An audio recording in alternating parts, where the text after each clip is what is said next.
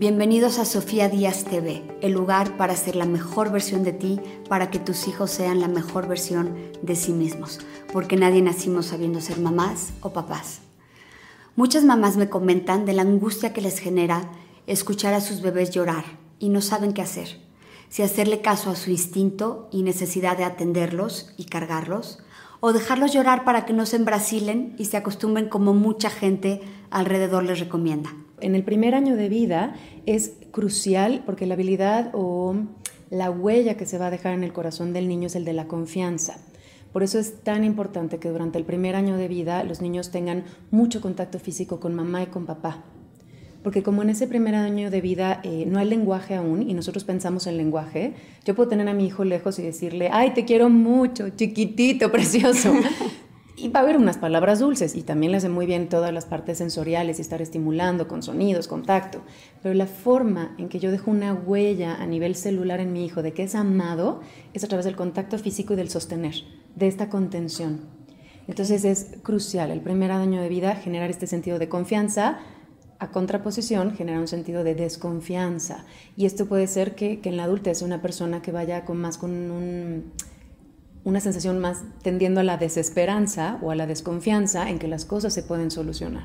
Como podrán ver en este cachito de la entrevista con la psicóloga Brenda Norcott, durante el primer año de vida de nuestros hijos se crea la confianza primaria, esa que les da la seguridad de que sus necesidades básicas van a ser cubiertas y una de esas necesidades básicas es el ser amados, cargados y atendidos cuando lloramos.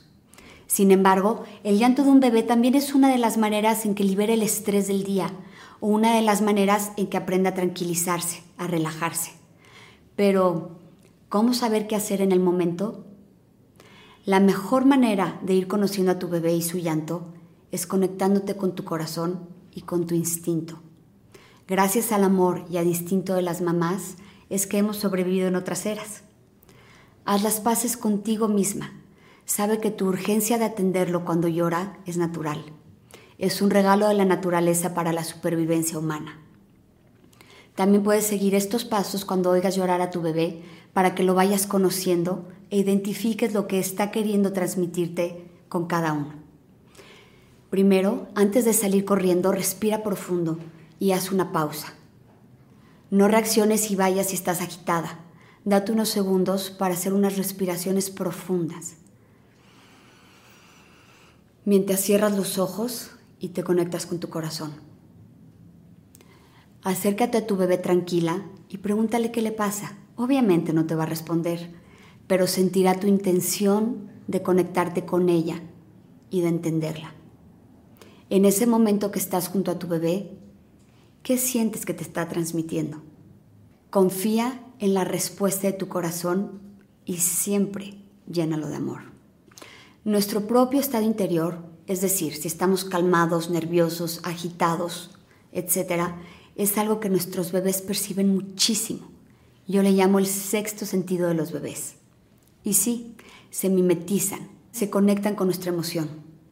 Cuando puedes mantenerte tranquila, respirando sin que el llanto de tu bebé te ponga nerviosa o nervioso, podrás ayudarlo a autorregularse y poco a poco, desde entonces, irá aprendiendo de ti, de tu respuesta tranquila ante sus necesidades y de tu paz interior. Y tú también irás aprendiendo a confiar en ti, en tus instintos, y a responder de manera respetuosa y amorosa ante sus necesidades y retos de cada etapa de su vida. Si te gustó este video, por favor compártelo en tus redes sociales. Y si conoces a alguien a quien le pueda servir, no dudes en reenviárselo. Porque juntos podemos crear un mejor mundo para nuestros hijos. Y como siempre, te espero en sofiadias.tv, en donde la plática sobre este tema continúa. Y suscríbete para que recibas cada semana un correo mío con temas que solo comparto por email. No regañes ni castigues, enseña. Conviértete en la guía respetuosa que tus bebés necesitan para aprender a procesar sus emociones y ser la mejor versión de sí mismos. Nos vemos en el siguiente video de Sofía Díaz TV.